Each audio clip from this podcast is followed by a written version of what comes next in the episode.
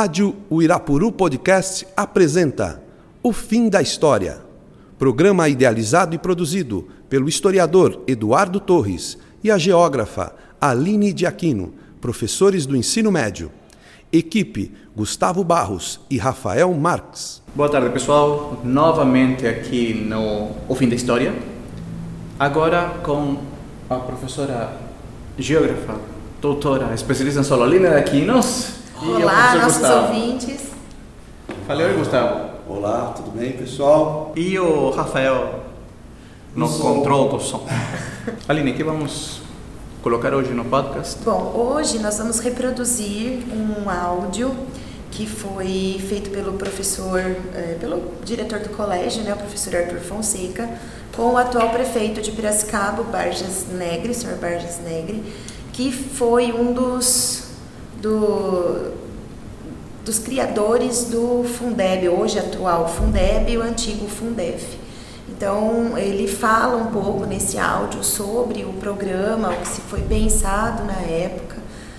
E como é uma discussão que nós já iniciamos o, na semana passada, então retomamos com uma pessoa que é entendida no assunto é um assunto sério, necessário e ele como prefeito também é um interessado em que isso se solucione de uma vez por todas, né? Porque temos até dezembro desse ano para renovar o, o Fundeb. Isso. Vamos escutar então? Meu, meu caríssimo prefeito Barjas Negre, é com muita satisfação que, como diretor do Colégio de Irapuru, eu quero convidá-lo, aliás, a fazer justiça à história, àquele que foi o grande responsável pela concepção do Fundef, e alguém que, como prefeito, sofre eh, as implicações eh, da forma de financiamento da educação básica no Brasil. Então, acho que é absolutamente oportuno eh, de poder ouvi-lo a respeito dessa história do Fundef, desde 96, mas especialmente na implicação que isto tem no financiamento da educação no Brasil. E, aliás, também lembrar, né, do financiamento e da valorização do magistério. Olha, o, o Fundef foi um instrumento de política tributária para reduzir as desigualdades que havia entre o financiamento no âmbito municipal e no âmbito estadual. Havia muita distorção de aplicação de recursos, municípios muito, com pouco recurso, tendo muito, uma quantidade grande de alunos, e estados com mais recursos, tendo poucos alunos ah, o Fundeb permitiu fazer uma, uma redução nessa diferença e estimulou tanto governadores como municípios eh, ampliassem a oferta de vagas para colocar mais alunos dentro de sala de aula. Em um prazo muito curto, eh, nós passamos no Brasil a ter eh, quase que 100% de atendimento de ensino fundamental. E como uma parcela desses recursos era vinculado ao salário de professores, o salário do professor também deu uma melhorada nesse período. Posteriormente, o Fundef, que trabalhava apenas no ensino fundamental, ele foi ampliado para o Fundeb, para a educação básica, incluiu aí o ensino infantil e ensino, ensino médio. Mas a lógica, a sistemática foi a mesma coisa. E com isso também se estimulou a inclusão de mais a crianças no, no, ensino, no ensino infantil. Bom, o, o, que aconteceu, o que aconteceu nesse período?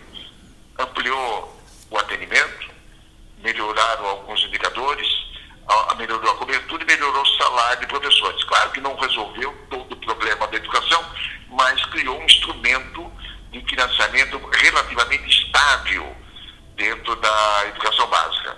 E, e nesse momento, o, o Fundef, que foi criado há 20 anos atrás, ele valeu por 10 anos, ele foi ampliado pelo Fundef, que valeu também por mais 10 anos, ele se encerra esse ano. Há que haver um esforço muito grande do Congresso Nacional e da sociedade para que ele seja prorrogado e que ele seja aperfeiçoado, caso seja possível, para que continue tendo a mesma estabilidade no financiamento da educação. Pois é, então, prefeito, a minha, a minha pergunta para esclarecer até ao público alvo desse podcast é a seguinte: o, o Fundef tinha uma lógica de priorizar o ensino fundamental, mas sempre entendi que eh, essa é uma lógica também do, do diretor de escola, né? resolvido o problema do ensino fundamental do ponto de vista da informação do aluno, fica mais fácil ou fica viável a melhoria do ensino médio. É evidente que nós não podemos desconhecer, aliás, não esqueça, eu já fui secretário municipal de educação aqui em Sorocaba, é que não há possibilidade na sociedade brasileira, com a estrutura socioeconômica que nós temos, de fazer um bom ensino fundamental sem termos uma pré-escola estruturada também, uma educação infantil estruturada. Mas eu, eu diria que eu, eu, eu gostava muito da lógica do Fundef de definir uma prioridade. Eu, eu, a pergunta que eu faço é: quando nós não definimos prioridade, nós acabamos correndo o risco de espraiar os recursos para tudo e ficar tudo com muito pouco? É, veja, eu, eu concordo com, com a sua preocupação. O Fundef trabalhava apenas com o ensino fundamental. Quando ele amplia para o Fundeb, incorporando aluno infantil e do médio, é, ele criou, claro, um pouco de confusão no meio do caminho por uma razão muito simples. O fundamental é partilhado entre estados e municípios. O médio, ele é quase que totalmente de responsabilidade dos estados. E o infantil, ele é quase que totalmente de responsabilidade dos municípios. Ah, na época do que foi criado o Fundeb, eu até propus no, para um debate nacional que se criasse um fundo do, de financiamento infantil para que fizesse uma articulação só com os municípios e criasse um fundo do, do ensino médio onde o governo federal conversasse e planejasse apenas com os 27 estados que nós temos na, junto com o Distrito Federal. Mas essa não foi a, a tese vitoriosa. O que eu vejo hoje é que está como o infantil ele não é universal e tem muito que crescer ainda, é, ele pode estar retirando dinheiro, recurso do ensino fundamental e passando para o ensino infantil. Pois é, então, é, então meu, meu, meu caríssimo prefeito, é, eu acho que ainda esse debate teremos condições, ainda que para a sociedade um pouco tardiamente, né, a pensar o que nós vamos desenhar do ponto de financiamento da educação básica nos próximos próximo tempo. Acho que fazer com que meus alunos participem disso e até levem aos representantes, os representantes que a quem tem acesso no Congresso Nacional, Sorocaba tem seu representante também, né, é, para a gente poder, é, de alguma forma, acompanhar isso, porque é, é totalmente relevante e acho que o ganho inquestionável da, da, da, da, criação do Fundef não pode ser perdido na história uh, deste, deste país, tá certo? Então, então, eu, eu queria fazer apenas uma, um alerta. É. O, o debate hoje sobre o Fundeb, a sua prorrogação ou não, ele está um pouco complicado porque o Ministério da Educação ele não está muito à frente desse debate e há uma tendência e um debate muito forte na, na sociedade para acabar com as vinculações. É. E se acabar com as vinculações, evidentemente que vai ter problema no financiamento do ensino fundamental, no ensino médio e no ensino infantil, inclusive na continuidade ou não do Fundeb.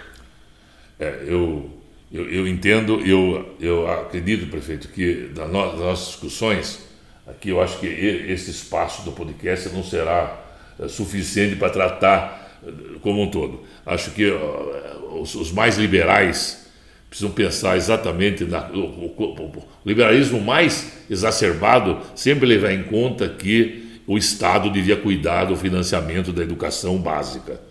Então, portanto, também entendo que, por mais liberal que seja a política econômica, não pode deixar de considerar a relevância de alguma vinculação no momento histórico que o Brasil tem é, para o ensino fundamental, para a educação infantil e para o médio. Não vejo como não deixar de fazer isso. Talvez a concepção dos três fundos fosse mais razoável, mas eu não sei se teremos tempo e momento político para chegar a essa, situação agora. De qualquer maneira, eu quero aqui e perante é, esta comunidade agradecer muito a sua participação ah, e deixar é, escrito, deixar, deixar gravado, né, deixar para todos o reconhecimento desta, deste que acompanhou é, e fazer uma, uma importância que a história tem que reservar para quem foi eh, o responsável pela concepção do Fundef e que eh, realmente teve resultados. Muito obrigado de qualquer maneira. Parabéns pela iniciativa.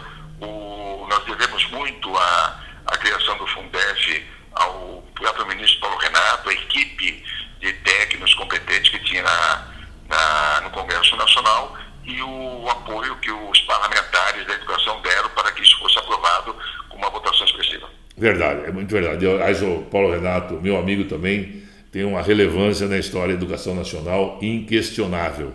Então, eu diria que a gente fazer essa, essa justiça é, é muito importante. Muito obrigado. Tá bom, muito obrigado e qualquer dúvida eu estou à sua disposição, viu? Obrigado. Bom, essa foi a conversa entre o diretor do Colégio Irapuru, o senhor Arthur Fonseca Filho, e o prefeito da cidade de Piracicaba, o senhor Barjas Negri. Esse assunto da Fundeb, como já falamos, um assunto necessário para toda a comunidade educativa, por isso que o Fim da História também reproduz esses assuntos. Nós somos essencialmente um podcast voltado para educação. Alguma coisa que agregar, Aline? É, no, no nosso e-mail, né? Então, o fim da história, arroba. Isso aí.